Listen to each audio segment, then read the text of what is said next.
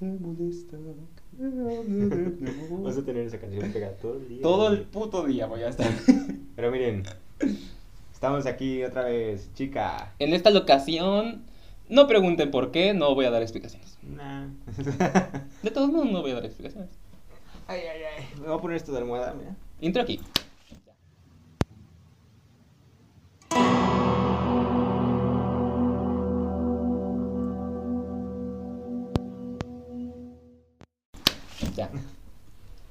A Muy ver si bien. me acuerdo. Ah, pues me imagino que ves el capítulo, ¿no? Cuando lo editas.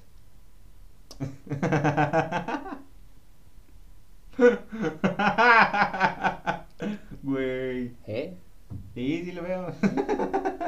Bien padre. Es que sí, o sea, bueno, una hora está cabrón, ¿no? Pero. Pero no sé. Bueno, hoy vamos a hablar de algo un poco fantasía. Sí. Como nosotros normalmente hablamos de cosas, ¿no? O sea, no es como que. Mira, yo he algo- descubierto, y esto es una cosa que he verbalizado de último, que yo me muevo en la vida buscando las cosas que me parecen fantasía. O Mm. sea, yo voy por la vida buscando la fantasía Mm. en lo que hago. A ver, un poco lo que hace Ter. O sea, yo cuando veo los videos de Ter es como que. Ok, tiene mucha razón, tiene mucho sentido.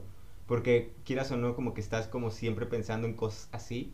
Sí. Pero no les prestas la, la atención necesaria, ¿no? Pero es que todo es observable. O sea, ver caer una motita de polvo en el piso cuando tienes tiempo es maravilloso. Ayer acabo de ver la película de Los Dos Papas.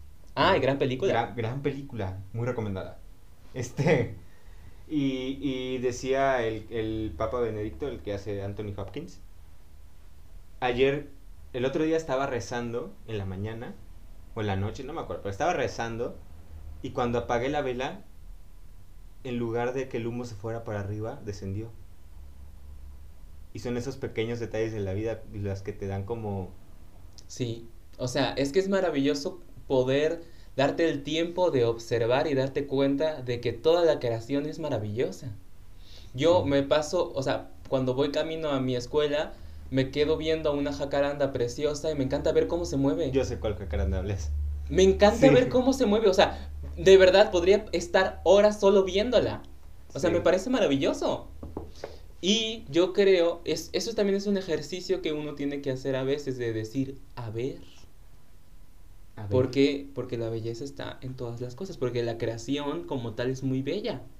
Ujú. Incluso hay cosas feas que de cierto modo son bellas, pero bueno, ese es otro tema.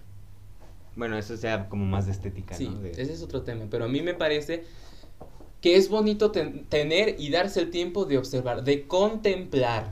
La contemplación es muy importante en, al menos, bueno, en la vida, pero yo creo que para el artista es muy importante contemplar. Sí. Sí, como tal. Es que sí.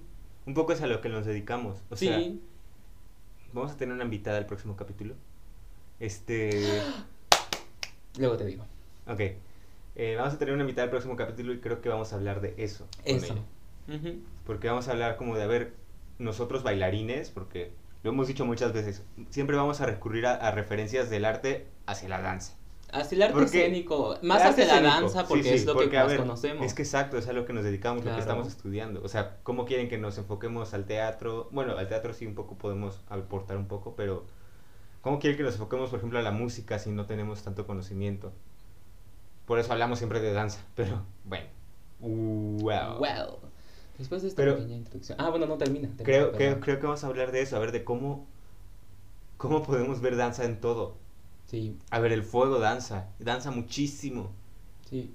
El otro día también en la, en la escuela hice un ejercicio muy chingón de, del humo. Este, en una clase que se llama Observación y Análisis del Movimiento, eh, con el, mi maestro, mi tocayo, Rodrigo Angoitia, eh, nos puso a observar humo. Llevó unos reflectores y unos inciensos y puso los inciensos dentro de los reflectores y entonces ve- se veía perfectamente cómo el humo iba subiendo, ¿no? Apagamos todas las luces, en las salas normalmente hay fondo negro, entonces se veía perfectamente cómo el humo iba subiendo, iba tomando formas, y- o se expandía o se contraía, y de repente salía, y, y las dinámicas que tiene. O sea, estamos como enfocados en eso. Y luego, a ver, repliquen eso con su cuerpo. Y es un maestro de danza el humo. Sí. Entonces, ¿cómo a Es que partir de la esas, vida, o de esas cosas minimalistas, o sea, esas cosas tan simples, podemos sacar tanto contenido, ¿no? Es que la vida es la única maestra de la vida. Y la escena es la vida. Extra cotidiana, sí, pero al final es la vida, el arte es la vida. Entonces, lo único que te puede enseñar a vivir, pues es la vida misma. Es la única maestra. Entonces, claro, el humo es un maestro de la danza, el fuego es un maestro de la danza, el viento. A mí me encanta que corra el viento. Sí. Yo siempre digo, el viento se lleva de mí lo que ya no soy. Por eso cuando corre el viento es bueno soltarse el pelo para que se te lleve la tristeza. Ay, la sí. Ahorita lo traigo, mira, suelta. Sí. La vida es la gran maestra de la vida. Y bueno, un poco de lo que. ah, Ya vieron el título del, del capítulo. Hemos tenido capítulos con títulos muy cortos, ¿te das cuenta? Sí. Esta segunda temporada. Pero eso es bonito, No, es impronta, conciso. el otro es interpretación, este va a ser nombres, el siguiente ya va a ser un poco más largo, pero este... como de conceptos. Sí, sí, sí, pero como conceptos exactamente. Y los nombres, a ver, todo esto se le puede poner un nombre y se le ha puesto un nombre a los pasos de ballet, a ver, o sea, un yeté, ¿por qué se llama yeté, güey? Porque es una flecha y, va y llegas como una flecha y se mete como una flecha, o sea, algo tiene un nombre por algo, ¿no? Y nosotros los humanos tendemos a querer ponerle nombre a todo. Y un poco está bien. Y yo sí creo que en otro poco no es tan necesario a veces. Hay cosas que es mejor que se queden sin un nombre. Hay cosas que es mejor no saber. Hay muchas cosas que es mejor no saber. Pero es que es naturaleza. Necesito entender la realidad y la única manera de entender mi realidad pues es el lenguaje. Y, y a través del lenguaje le ponemos un nombre, güey. O sea, las cosas aparecen en tanto las nombras. Sí. Yo creo, lo que hablábamos un poco en el daltonismo, yo, yo creo que el rojo como tal no existe hasta que le pones rojo. El rojo es una experiencia sensible de tus ojos al percibir la luz reflectada y tu cerebro interpretarla como, Como como, color. color. Pero hasta el momento en que tú no le dices a un niño, eso es rojo, para que no lo sepan, para él ejemplo, existe. Esta puerta es verde, pero es que como está en blanco y negro Sí. los videos no lo, no lo ven. Entonces, ¿cómo sabemos que es verde? A ver, tiene un nombre. Pero, Pero es- es bien podría llamarse... Bien color podría poder, sí, bien podría llamarse du- Dwarf. Ajá. ¿Y qué es eso? Es esto. Porque, cre- o sea, mucha gente se inventa cosas como el salseo. Salseo hace poco no tenía ningún sentido hasta que el rubio se empezó a usarla y para, para nombrar como cotilleos o chismes o movidas. Entonces ahora media España y mucho... No estoy diciendo que no existiera antes, pero yo al menos lo conocí a partir de ahí. Y el- un salseo, pues es un salseo. Como no muchos, muchas acciones, ¿no? Que hemos inventado y adaptado a nuestra normalidad actual, ¿no? El, el hecho de, por ejemplo, stalkear se me vino a la cabeza. Sí. ¿Qué es stalkear? Pues stalkear es que te metas al perfil de otra persona y la investigues. Y la veas investigues a través de sus redes sociales. ¿no? Sí. Y eso no existía antes. No, esa palabra no pero le existía. pusimos un nombre. Como meme. O Un sea, meme, ¿qué exacto. es un meme? Los memes son... Vamos a hablar de los memes. Sí. O sea, esto es un aviso. Yo hice un trabajo muy interesante de unas 12 cuartillas sobre el meme. ¿Y por qué no lo Saqué he 10. leído? ¿No te lo he mandado? No. Te lo voy a mandar, saqué 10. No mames. O sea, es que los memes son la nueva expresión artística, yo creo. Los memes son unidades culturales. Unidades culturales, me gusta. Pero, eso. Yo cuando hablé, cuando te propuse nombres, aparte de los nombres de las cosas, el nombre de uno. ¿Tú A ver, ¿Cómo te llamas? Sí, todo esto es para enfocar el nombre de una persona, ¿no? Sí. De un individuo. Hace poco escuché, nombre es destino, algo así. Es una frase en latín. A ver, no me acuerdo en qué culturas, pero en, en muchas culturas se dice que la mamá le tiene que poner el nombre al, al, al hijo o a la hija, porque así lo marca. Sí. Y yo sí creo perfectamente que lo marca. O sea, nunca te ha pasado que como que... No, es que tienes cara como de Santiago, güey. Sí. Aunque te llames otro, ¿no? Y al chile, no, no- o sea, como que te veo cara de otra cosa. Hay una pregunta que me encanta hacer y te la voy a hacer. ¿Por qué te llamas? ¿Cómo te llamas? Yo me llamo Rodrigo por su significado. Mm. No me acuerdo qué significaba algo de guerrero, no sé qué, ¿no? Caudillo famoso, sí. Mm. Y casualmente yo me apellido Caudillo. Entonces, eh, pues creo, an- por eso, por eso dije, por eso dije Santiago, Mm. mis padres antes de que decidieran llamarme Rodrigo, me iban a llamar Santiago. Y todos me dicen, es que no tienes cara de Santiago.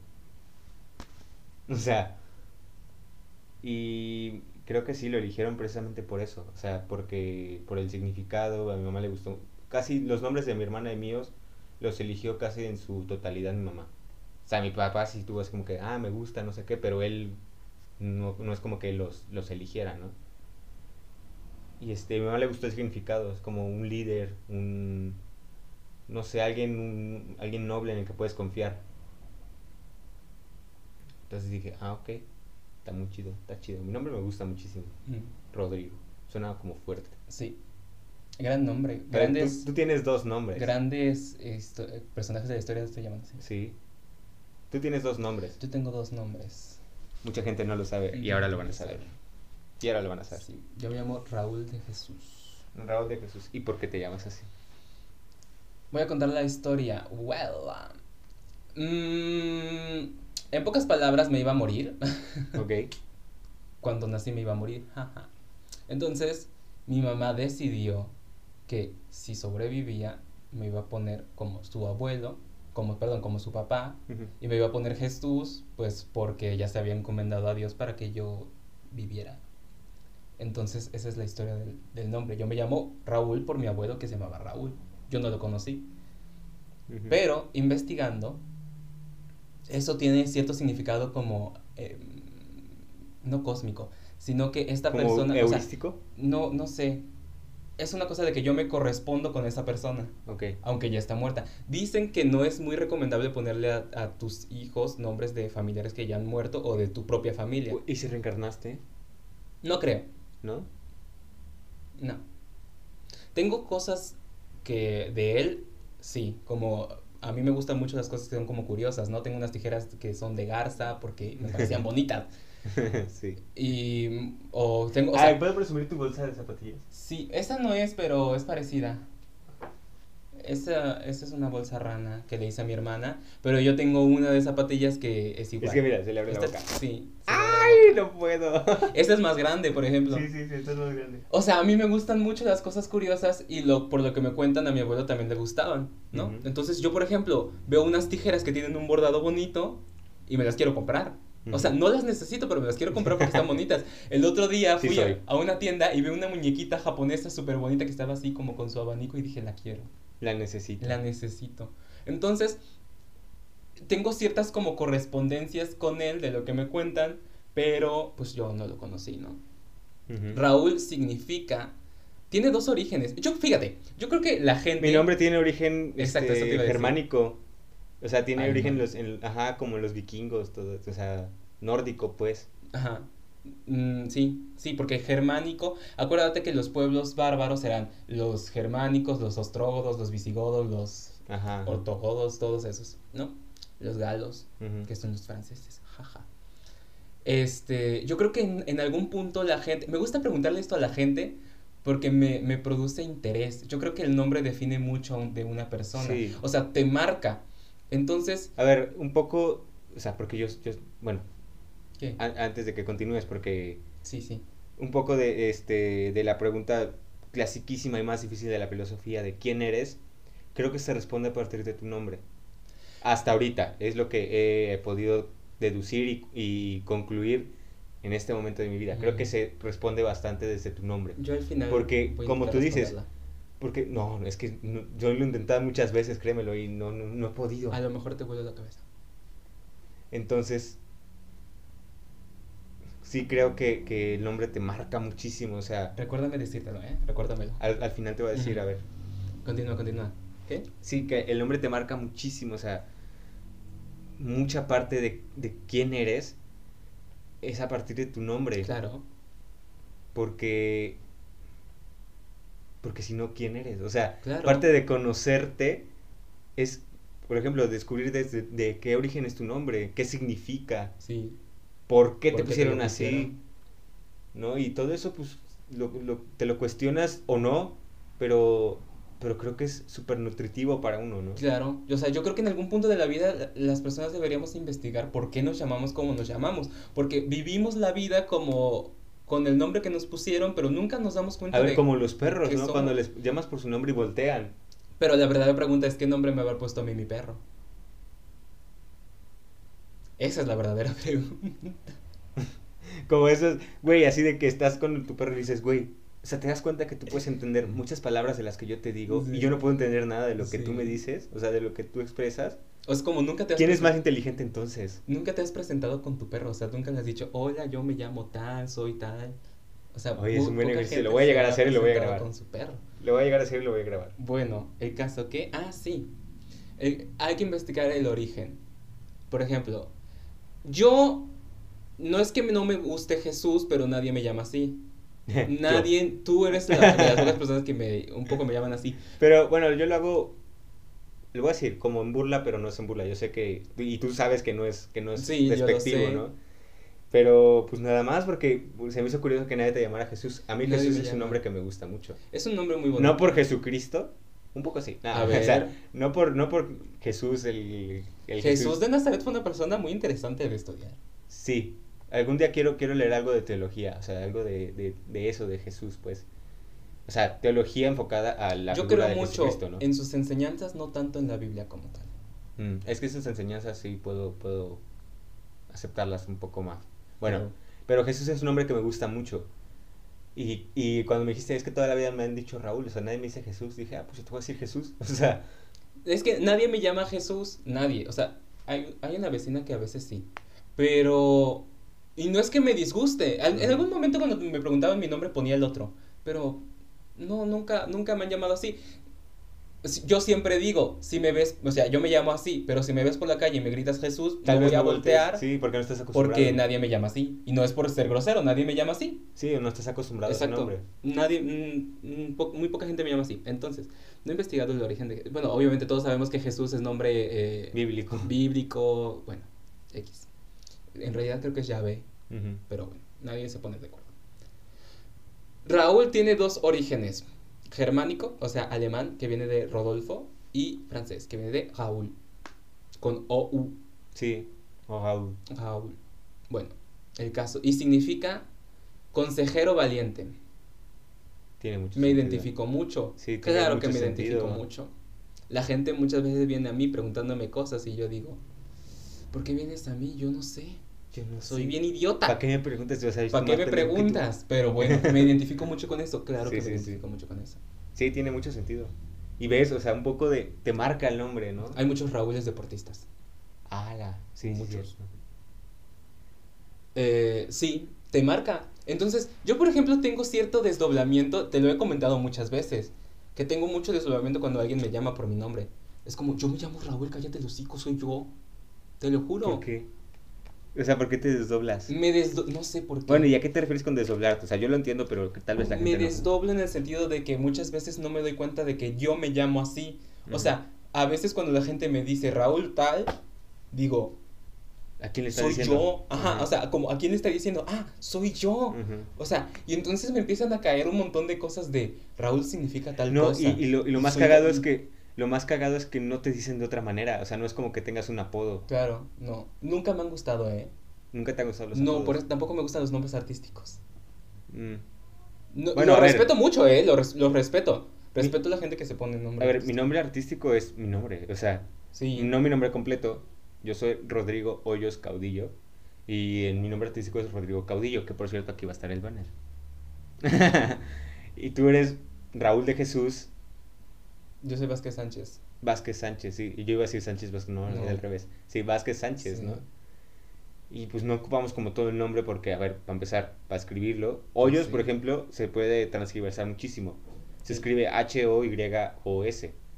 Y pues lo he visto que me lo escriben con sin H, con doble L, con Z, o sea, Sí. Vázquez lleva doble Z. Eso es un rollo. Un rollo. ¿Tú sabes que el origen de los apellidos viene de los asentados? Bueno, la terminación es Z es hijo de. Vázquez es hijo de Vasco. Pero también en las haciendas, si el patrón se llama. Rodríguez también es hijo de Rodrigo. Sí. Si el, si el hacendado se llamaba Vasco, todos sus empleados se llamaban Vázquez. Vázquez. Porque eran de él. La terminación es Z habla de, de origen. De tal persona, sí. También hay. También, por ejemplo, lo- como los del Valle, o sea, es Pues, ¿cómo, ¿cómo empezaron a identificar cuando ya había muchas personas que se llamaban igual? Sí. Ah, pues es Jesús del Valle, sí, el que vive. Jesús el del río. Jesús. O antes, por ejemplo, la gente se nombraba como la ciudad donde vivía. Ajá. Ni, sí, Bueno, en la, en la serie de The Witcher, Gerald se llama Gerald de Rivia. de Rivia, porque es de- Porque pues era de ahí. como en eh, Assassin's Creed, Ezio Auditore de, Fi- de Firenze, Ezio Auditore de Florencia, Sí, porque nació en Florencia, Sí, sí. ¿no? Entonces antes te ponían así. ¿Qué iba a decir? Algo iba a decir, se me olvidó. Ah, sí, que pues por ejemplo no, no, uno no pone siempre el nombre completo. Aparte yo tengo un nombrezote, o sea, luego no me caben las líneas de el examen de pon tu nombre aquí yo. Mamá, me pusiste un nombre O muy nunca, largo. o nunca te ha pasado de que nombre y pones el nombre completo y abajo apellido. Ay, no. ¿Cómo me encabrono? Me ha pasado, mira, así. ¿Sabes quién me enseñó a acentuar mi nombre? Tu tía. ¿En serio? Me escribió, Es que me escribió mi nombre y me dijo, tienes un nombre acentuado, lleva en todas. Y a día de hoy escribo mi nombre y me repito, tienes un nombre acentuado y ya me lo pongo en todas. Sí, es cierto. Todas, no las, sabía. todas las palabras de tu nombre De son mi nombre acentuadas. son acentuadas. Yo no, nunca lo ponía hasta ese momento. Eso, eso lo tengo muy, muy aquí. Y te lo juro, razón. todas las veces que escribo mi nombre digo, tienes un nombre acentuado. No mames, sí. Bueno, es que mi, una tía mía es, es maestra de primaria y coincidencias de la vida, Raúl fue su alumno. Entonces, pues, Corazón desde aquí. estábamos, estábamos unidos por el destino desde hace mucho, ¿sabes? Sí. Fuimos en el mismo kinder también. Estamos en el mismo kinder. Estamos unidos por el destino desde hace mucho, pero hasta que entramos a la prepa se conjugó. Y ni siquiera cuando entramos, o sea, No. mm, tomó tiempo. Como siempre, lo, lo de siempre, de todas buenas amistades, antes me caías mal. Sí. o sea, simplemente decía, ay, o sea, es que Raúl, no sé, como, e- como eres muy callado, cuando no conoces a la gente eres muy callado, yo decía, ay, como que es medio mamón. Pero pues no, o sea, X, nada que ver. Soy un poco, ¿eh? O sea, sí, somos. Semos. Sí, semos. yo también cuando no conozco a nadie como que me siento incómodo un poco. Sí. Un poco, porque la verdad sí soy bastante extrovertido, pero pero sí es como que, a ver, prefiero no hablar porque muchas veces digo como, bueno, soy muy sarcástico y digo cosas como muy Es muy, que- muy de lo que pienso en ese Sí, momento y- sí, y entonces no sé cómo se lo va a tomar Es que la lo que gente. yo hemos, eh, hemos hablado es que tú eres una persona muy visceral y yo soy una persona un poco más diplomática. Ujú. Entonces, cuando hay que decir algo, es como. Yo escribo el mensaje. Sí, yo escribo el mensaje, ya tú lo mandas. Aunque luego te sale la vena decente. No, bueno, no es que, seas indecente, a ver, no, quiero decir no. eso. Bueno, sí. que A veces eres mu- muy directo y cuando eres muy directo y tratas ciertas cosas, o sea, cuando tratas ciertas cosas no puedes ser tan directo, tienes como que Sí, sí, sí, sí, sí. Entonces, yo por ejemplo no me gusta hablar porque yo digo pura estupidez cuando ya me suelto. O sea, cuando me suelto no me paran. O No, sea, yo digo, me voy, me voy, me voy, me Si voy. las me mamadas que digo están buenas, imagínate las que doy. Imagínate, imagínate. Mis rodilleras tengo. pues sí. Y es que chica, o sea, Sí, pues qué. bueno. Nos fuimos un poco del tema, Sí, como siempre. como siempre, as always. Pero sí, es una, a mí me encanta preguntarle a la gente. Y siempre les digo, te voy a hacer una pregunta que le hago a todo el mundo. ¿Por qué te llamas como te llamas? Hay gente que no sabe. Hay gente que eh, le gusta a mi mamá. Esto es como está bien, ¿no? Yo tengo, por ejemplo, un compañero. Nomás voy a decir el nombre que se va a quitar, pero se va a quitar un nombre. Lorenzo. Lorenzo es un nombre que me gusta, suena bonito. Él tiene una historia y por eso se lo va a quitar. Pero, pero esa gente que se quita o se cambia los nombres, o sea, un poco yo creo que es eso, ¿no?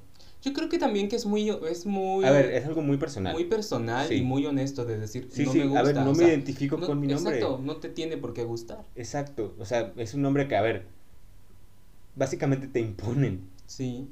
O sea, es una decisión de vida que básicamente te imponen. Como muchas cosas de la vida, no las escoges. Sí, sí. O sea, O como la cosa de yo no pedí nacer, es verdad, nadie pidió nadie le nacer. pidió nacer. O sea, no es como que de, oye, quiero nacer en Sí, ti. o sea, no, nadie pidió nacer. Sí, una alguna vez mi mamá y yo peleamos de broma muchas veces, ¿no? O sea, de que según empezamos como a pelear y a discutir, pero pues ambos sabemos que es una discusión falsa, ¿no? Y entonces me dice, yo te di la, pero así muy exagerada, yo te di la vida. Y le dije, yo no te la pedí, hija de la chingada. O sea, porque, y es que te, es, Pero es verdad. es verdad, o sea, yo no pedí nacer. Nadie pidió. Y a mí sí me han confesado, tú fuiste un accidente. Y yo dije, ok, lo acepto, o sea, ¿qué le hago? O sea, no, Pues, no me puedo, no, va poder- no me voy a deprimir porque soy, fui un accidente, o sea, no fui planeado. Y mucha gente no es planeada, ¿sabes? Mucha gente no- ¿Cuánta gente? Igual y tú puedes que no seas planeado y no te has dado cuenta o no te lo han dicho. Pero no importa, ya estás aquí, A ¿qué ver, vas a hacer? estás aquí, ¿qué se le hace, no? Ya, chica, estás viendo esto, o sea, no tienes, bueno, no sé cuánto- cuántos años tenga nuestra audiencia. Que no es mucha, no es mucha audiencia, pero yo creo que Claro. más o menos como de nuestras edades. Pero si eres un niño de 10 años, 12, em, no sé qué haces aquí. bueno, bueno, sí, sí. Ve, no, no nos importa, no nos importa. Como dijo alguna vez Green Day, señora, yo no hago música para niños de 8 años. Si su hijo está escuchando mi música es porque puede escucharla. What the fuck. ¿No? Ah, oíste tronó mi misión. Ay, Dios. ¿Viste? Deli, Ah. cuando te truena aquí. Ay, cuando te truena el esternón, se siente Ay, tan sí. bonito. ¿Nunca les ha pasado? Se siente tan bonito. Cosas de bailarín, cosas como. sí, sí, el cambré. Tráquete, tronete. Ah, Mira, mira qué bonito, porque mira, mira. Muérdeme, Eduardo. muérdeme. Mírame. El pulmón. El pulmón. ¿Qué? ¿Qué estaba? Ah, sí. Yo también creo que. Ay. Yo también creo que es muy honesto que no te guste tu nombre y querértelo cambiar. Creo que es una cosa muy, muy honesta. De decir, yo, yo no soy tal. Yo no me identifico con eso, ¿no? Pero, fíjate, yo creo. Voy a responder a la pregunta que, que hacías. ¿Quién eres? no? Yo creo que la esencia de, de, de Raúl excede a mi nombre. Sí. Yo como tal excedo al nombre que me pusieron. Mi naturaleza excede a eso. O sea, eh, va más allá, mucho más allá de cómo me llamo. El mundo, en el mundo material sí se ve limitada a lo mejor por cómo me llamo, quizás. Pero yo, Raúl, excedo a mi nombre. Mi esencia excede a mi nombre, excede a mi género, excede a mi cuerpo. Todo eso va mucho más allá. La Fíjate, yo creo, o nos enseñan mucho que en la vida hay que encontrarse. Encuéntrate. Yo creo que no se trata de encontrarse, se trata de construirse. ¿Por qué? Porque la esencia de uno no es inmutable. ¿Qué es esto? Que no, no, no es estática. Yo soy una cosa ahorita.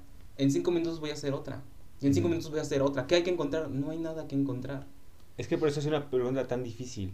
La respuesta a la pregunta ¿quién eres? es eres. No importa, eres.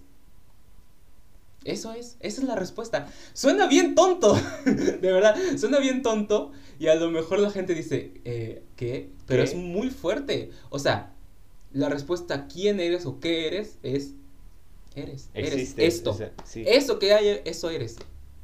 No hay más. Eres. Sí, cuando te pregunten quién eres, Soy. esto. Yo eh, hace poco descubrí esa respuesta y dije, claro. A ver, tiene mucho sentido, es una respuesta que puede que me complazca, la a tengo que analizar.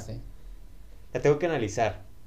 Porque sí, tiene, tiene su, su- Claro, luego viene la ontología, que es el ser, ¿no? Pero bueno, X. Bueno, Eres. Yo eso hace poco se lo dijo a una compañera. Eh, la respuesta ¿quién eres? es eres. No, no te puedes aferrar a lo que fuiste, porque ya no No, eres no, ya eso. no eres. Bueno, lo que vas a hacer porque todavía no eres. Exacto. Simplemente eres. ¿Qué? Lo que soy, lo que es ahorita. Eso eres. Sí. Aún con las cosas malas que tienes. Es que Eso eres. todos Eso tenemos- también es parte de ti. Sí, es que todos tenemos cosas malas. Y es, a ver, malas entre comillas y buenas entre comillas, porque según quién. Claro, no hay según malo, y- o sea, no hay malo y bueno.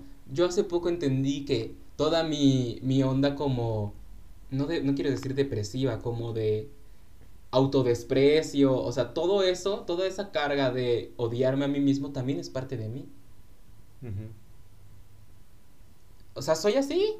Y en el momento en el que tú lo ves y dices, pues eso también es parte de mí, un poco lo abrazas e intentas como cambiar. Intentas decir, "Eh, esto que soy no me está ayudando Y a ver, mucho. y no eso de necesito ahorita". intentas cambiar es si quieres cambiarlo, ¿no? Claro. Si, si has si has como tenido la conclusión de que, a ver, ya me está afectando, ya- ya, ya puede transgiversar otras cosas. Sí. Yo siempre digo, los libros no te, eso lo aprendí de Yokai Kenji, los libros no te cambian la vida, tú decides cambiar, pero un libro no te va a cambiar la vida. La verdad. O sea, un libro resuena en ti y en el momento en que resuena en ti y lo reconoces, a lo mejor puedes llegar a la conclusión de, de cambiar o de darte cuenta de algo. Pero un libro, una obra como tal, no te va a A ver, cambiar. por ej- pongamos e- este ejemplo. Yo dije, no me acuerdo qué capítulo, creo que en el pasado, Ajá. dije que, que el, algo de, pues, que hicimos la pregunta, ¿no? De, Sí, que compra de menos de 10 euros te ha cambiado la vida. te- ¿Te me ha cambiado la vida. Yo dije Carta al Padre de Franz Kafka. Porque es un libro que, me- en el cual me identifiqué mucho. No porque tenga una mala relación con mi padre, pero yo puse el personaje del padre de Franz como un poco varias personas y varios, varios acontecimientos de, de la vida, ¿no? Y cómo he enfrentado eso. Y es como estás diciendo, a ver, un libro, ese libro no me cambió, yo decidí cambiar a través de ese libro porque te identificas, te, te plasmas en ese libro y dices, ok, es algo que me está pasando o algo que me pasó, cómo se solucionó, cómo evolucionó, ok, quiero cambiar esto, ¿no? Claro, o sea, de las cosas más importantes de la vida se- es la metacognición. ¿Qué es la metacognición? Darte cuenta que te das cuenta. Sí. Si no eres capaz de hacer eso, nunca vas a cambiar nada. Y Es nunca como cuando te corrigen. ¿no? Cuando te corrigen en clase de danza se da mucho de, Sí. a ver, Rodrigo. Y se te queda viendo así como que esperando la respuesta de que sí, ya sé que hice mal esto y no sabes que hiciste mal. Eso es lo peor de todo. Porque si no sabes que hiciste mal, ¿cómo lo vas a corregir? sí. Si no identificas qué está mal en ti o qué está bien, ¿cómo puedes trabajar sobre ello? Sí. O sea, es un proceso difícil, es un proceso lento, en ocasiones doloroso, sí. Requiere mucha atención también y requiere mucha conciencia. Muchas veces te dicen, relaja la mano, no la tengo tensa. Ah, yo siempre pongo el puño. Cuando, cuando estoy en clase de conte estamos haciendo lo que sea y siempre estoy con los puños así. No la tengo tensa. Y eso tiene que ver un poco con que a nadie nos enseñan a trabajar relajados. Cuando eso es lo que realmente necesitaríamos. Miyamoto Musashi en un libro que se llama... Miyamoto Musashi fue un, un ronin. ¿Qué es un ronin? Un samurái que dejó de trabajar para su señor feudal. Y él escribe un libro que se llama El libro de los cinco círculos. Y ahí dice, el arte del samurái no es muy distinto del arte del carpintero. Como los carpinteros hay que escoger una buena madera y tallarla y tallarla y tallarla hasta tener una katana, ¿no?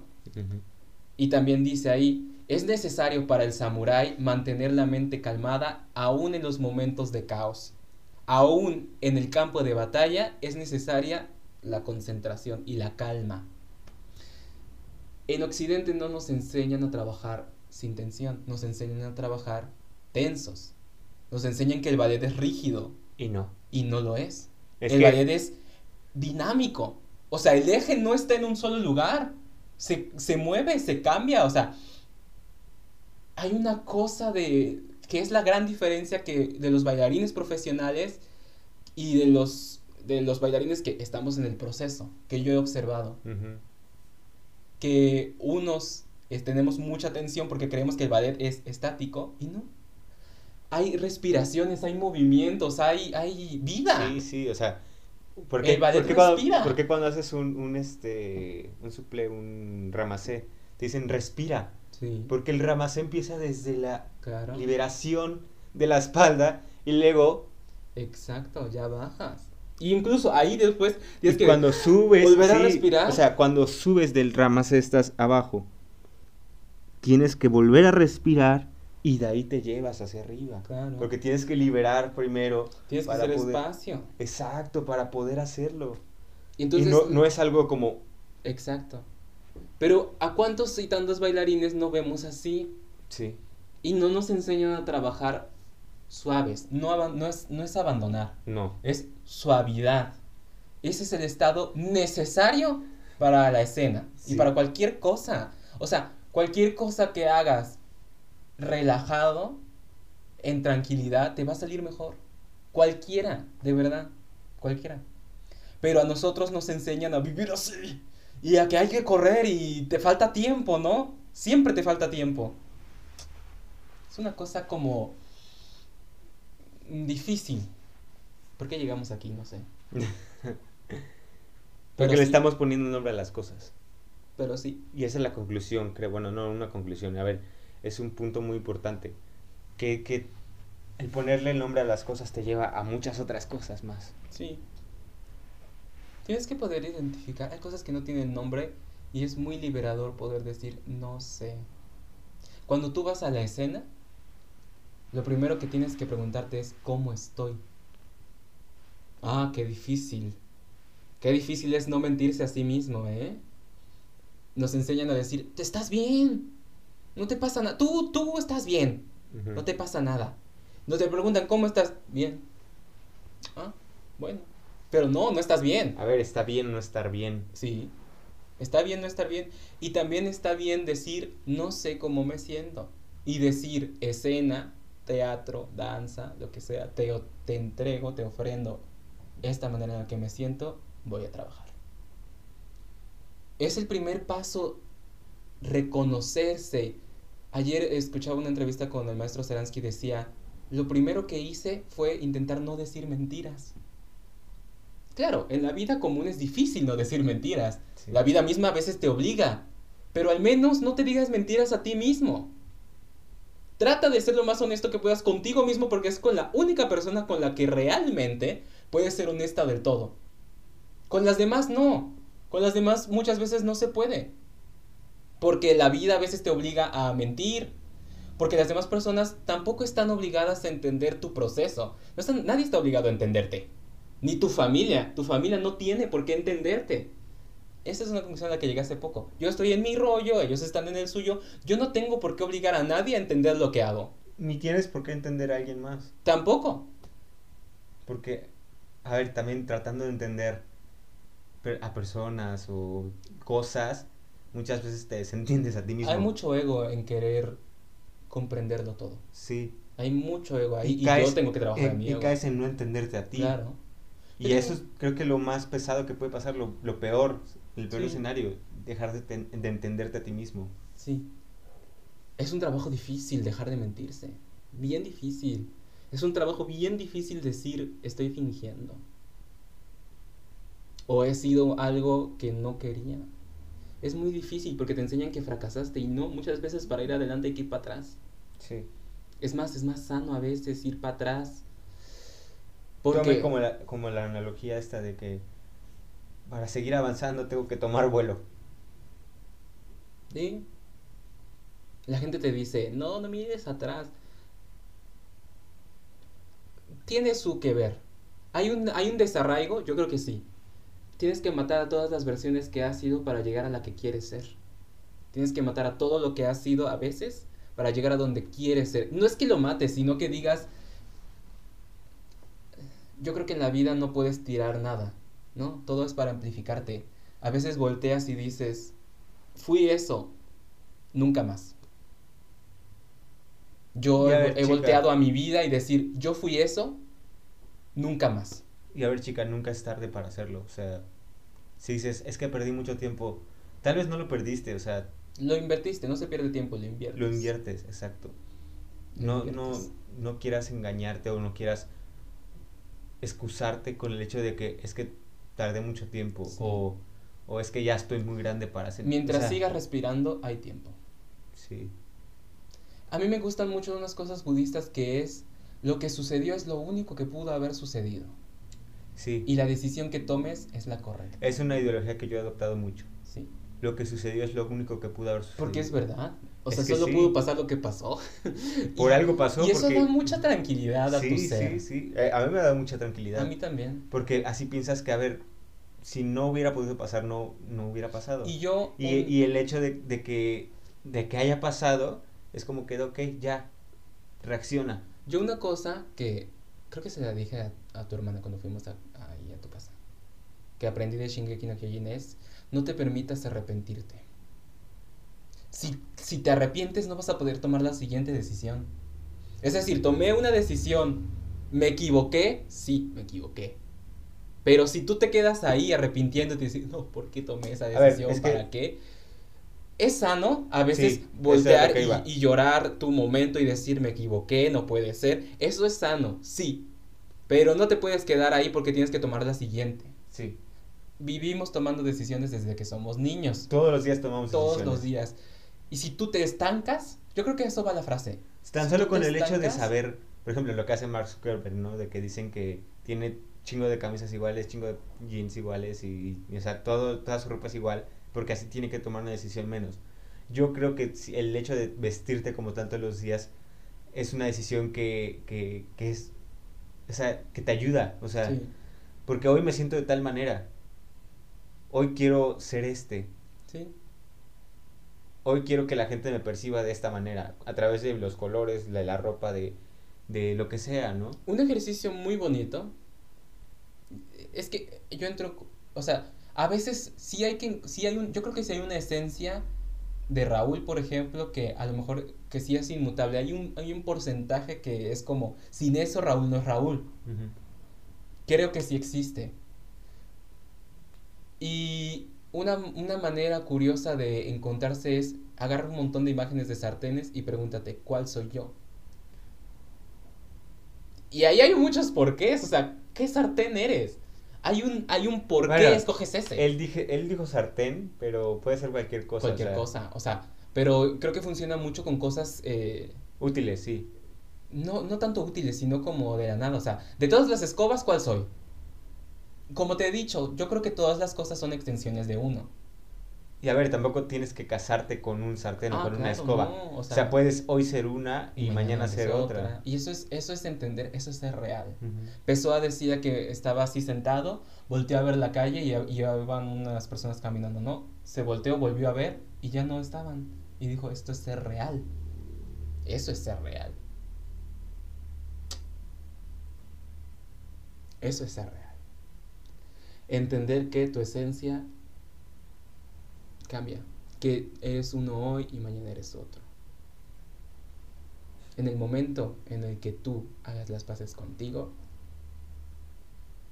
las cosas como que comienzan a cobrar otro sentido. La vida tiene otro color. Sí. Pero es un proceso difícil que mucha gente no está dispuesta a emprender por miedo. Entenderte, empezar a entender quién eres, a construirte un poco es, yo creo que empieza también por el nombre. El nombre que das a las cosas también. La palabra es muy poderosa. Y la palabra es tan poderosa que tú decides si cuando te caes, te caes en una tumba o en un hoyo. Así de poderosa es la palabra. No es mentirte, no se mientan. Porque no, o sea, te puedes mentir, sí, pero tú sabes que te estás engañando. También, es- por ejemplo, eh, esto ahorita que me recordaste de la palabra es muy poderoso. Ayer, ayer en la película de los dos papas, hay una, un chiste que le cuenta el papa este, Francisco a Benedicto, que le dice, a ver, estaba, estaban dos sacerdotes hablando y uno le dice al otro, es que el otro día fui a confesarme y le pregunté al, al padre si estaba permitido fumar mientras rezas. Y entonces el Papa Benedicto es, no, no, ¿cómo, cómo va a estar permitido? Es, no se puede, o sea, es imposible. Y entonces dice, no, no, es que el otro padre era jesuita. Porque no sé qué chiste local tienen ahí de que los jes- jesuitas son como, Más liberales. ajá, no sé, X. Y le dice, no, es que hiciste mala pregunta. Tienes que llegar con el padre y decirle, padre, ¿está permitido rezar mientras fumo? Claro, Pues claro que está permitido. O sea, claro. fumar mientras rezas o rezar mientras fumas. Claro. O sea, es que tiene otra, o sea, rezar es como, sí, el, el orden de la propia palabra da una, una jerarquía mayor a rezar que a fumar, ¿no? Y de Sí. otra manera es, ok, si ya estoy fumando, puedo rezar mientras estoy fumando. Sí, claro. Es completamente distinta la palabra. Y ojo, yo ahorita no profeso ninguna religión como tal. O sea, es algo que se me hizo, dije, ok. O sea, ¿qué tan poderoso es el lenguaje, güey? Muy poderoso. Muy poderoso. Y es un tema del que también quiero hablar. ¿Qué fue primero, el lenguaje o el pensamiento? Lo tenemos pendiente. Es como una de esas preguntas de qué fue primero, el huevo o la gallina. Que yo concluyo que fue primero el huevo, porque ah, hu- hubo huevos antes de gallinas. Yo alguna vez vi una respuesta de Discovery que el primer huevo nació de el primer organismo unicelular acuático y de ahí ¿Sí? O sea, la gallina existió mucho después que el huevo. O sea, puede que, que el, que el pariente de la gallina, que dicen que son los T-Rex, este, haya existido, pero no como tal una gallina. O sea, la gallina existió hasta que fue gallina. Ajá, pero también yo he formulado una respuesta que es que primero tuvieron que haber existido seres que se aparearon y de ciertas malformaciones genéticas alguna puso un huevo y ya. Después de muchas otras malformaciones genéticas salió una gallina. Sí. Ay, dice Sócrates, Sócrates, no, sí, no, Platón, creo que era Platón el que decía que el humano es un bípedo sin plumas. Y un día Diógenes salió por toda Atenas con un pollo desplumado diciendo, tengo un nombre. Es que Diógenes lo amo, o sea, Sí. es el mejor filósofo de la historia.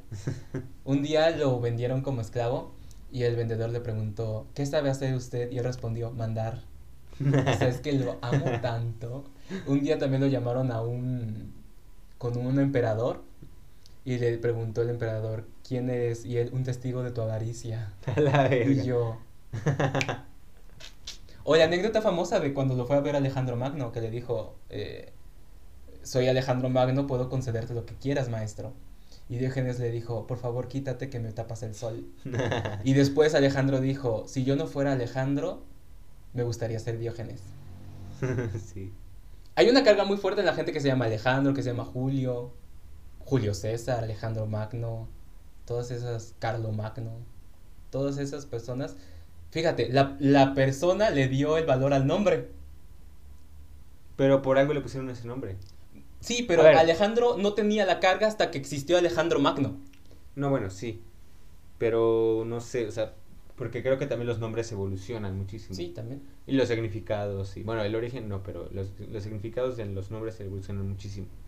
Y normalmente en esas, en, es- en las sociedades, pues, o sea, cuando un niño, un niño nacía es como que este güey iba a ser emperador. O sea, ya sabían desde que, antes de que naciera, que ese güey iba a ser emperador. Entonces, obviamente elegían un nombre que, que su significado tuviera algo que ver Sí, con el poder. Claro. Y por eso, Después nombre ya se- destino. Sí, y después, y después se le dio el peso a través del hombre, ¿no? Se le dio el peso al nombre a través del hombre.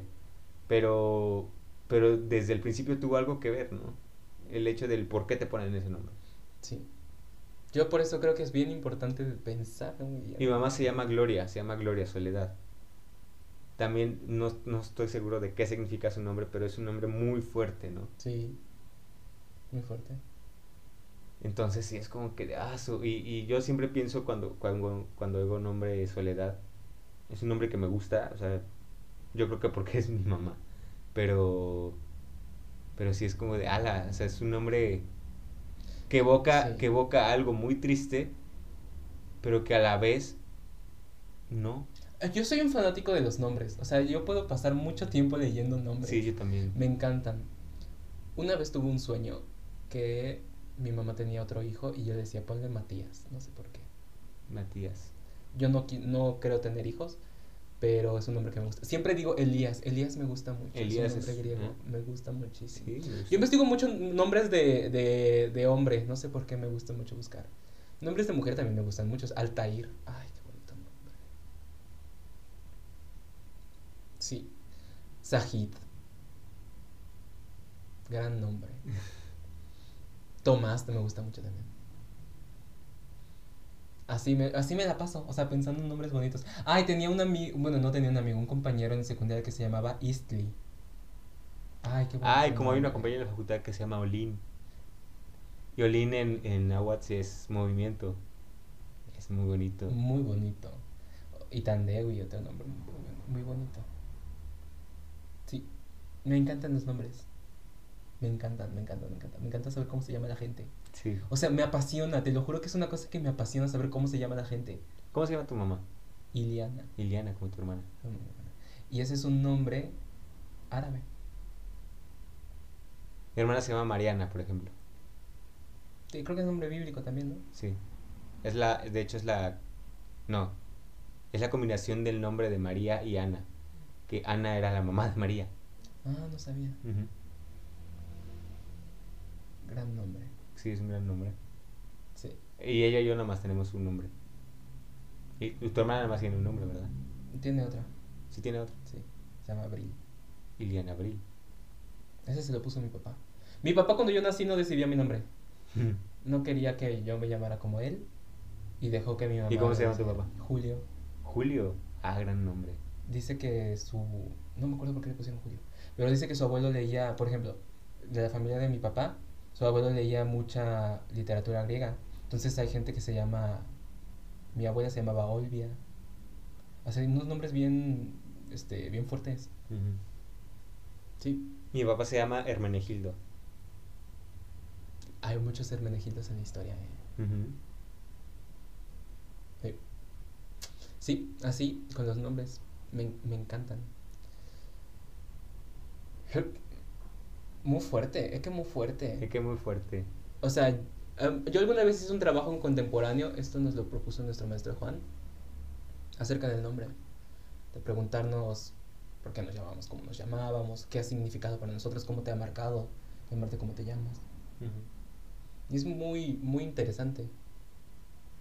Yo con Raúl me identifico mucho. Hablo de mí a veces en tercera persona. Rara Yo vez también. digo, rara vez digo mi nombre, ¿eh? Yo a mí no me digo mi nombre a mí mismo. yo tampoco. Rara vez me digo mi nombre. Mm. O sea, alguna vez dije, pues Raúl es el nombre con el que he vivido siempre, nunca me ha disgustado. A veces me desdoblo cuando me llaman así porque digo, ¿qué? What the fuck. Pero. Pero me gusta mucho. Fíjate que yo hasta ahora me he encontrado con otra gente que se llama Raúl. Toda mi vida escolar nunca tuve un compañero que se llamaba así. Yo sí tuve un par de compañeros que se llamaban Rodrigo. Pero, Yo- no, yo- o sea, yo creo que personas con dedos, con los dedos de una mano. O sea, no he encontrado tantos Rodrigos en la vida. Yo hasta ahora me he encontrado con otras personas que se llaman como yo. Bueno, personas que conozca como directamente, ¿no? Porque Ah, sí, claro. No, yo también personas que conozco así. Sí. Entonces sí es como que... O por ejemplo, en lengua de señas, eh, mi seña es así. Ra- ¿Cómo era? Creo que es Raúl de Jesús. Por dos risas. Eso es una cosa muy bonita que tienen los sordos. Sí, sí. Ponerte tu propia seña. Había una chica que se llamaba Carla por la sonrisa. Ay, qué bonito. La maestra que me enseñó se llamaba Luz porque aquí tiene el aparato. Sí. Esa, esa, me la, esta seña me la puso mi maestra. Me dijo, vamos a in- inventar tu seña. Entonces, mi seña, De Jesús. Entonces, todos los sordos cuando hagan esa seña se van a referir a mí. Ay, qué bonito. Es una cosa preciosa. Y la guardo con mucho cariño. Yo no tengo una seña. Hay que inventártela. Ay, me voy a inventar una seña. Este es R de Rodrigo, sí, pero de tú te R. la inventas. tú- O sea, la puedes hacer como tú quieras. Hay, hay unas muy curiosas. Es bonito. Es una cosa muy bonita. Pues nada. Qué bonito tema. Me Qué sentí bonito muy tema, feliz. sí. Es un tema muy bonito. Pónganos, quienes quieran. ¿Cómo Vamos. se llama? Este, este va a ser un clip, el final. Ok. Por favor, pónganos sus nombres. ¿Y qué ¿Y significa? qué significan? Sí, ¿Cómo- por cómo- favor. Sí, ¿qué significan para ustedes y, y en general? O sea, X, Sí. ¿no? ¿Cómo se llaman? Porque es, es muy bonito escuchar el significado de los nombres. Sí. Y, y estaría bien pues, conocernos des- de, esa manera, ¿no? Ya nos conocieron un poco más a nosotros. Y nos gustaría un poco conocerlos a ustedes también. También en YouTube, o sea, si quieren comentarnos, pues estaría perfecto, ¿verdad? Porque el algoritmo de YouTube, pues, no nos ha favorecido mucho. Pero, pues, es que no les no le dan like, o sea, chavos. Mira, chavos, tienen que darle like, tienen que comentar, o sea, igual y no les pedimos que compartan, porque digan, ay, qué pena que, que, me- que sepan que estoy viendo estos mamarrachos, pero, güey, denle like y comenten y ya, o sea. Me doy mucha pena. Me importa. Muy poco. Sí. Ya he interiorizado que hago el ridículo todos los perros días. Pues ya, ¿qué un tiene? día O sea, más. Mira. Me he visto como vagabundo. Sí.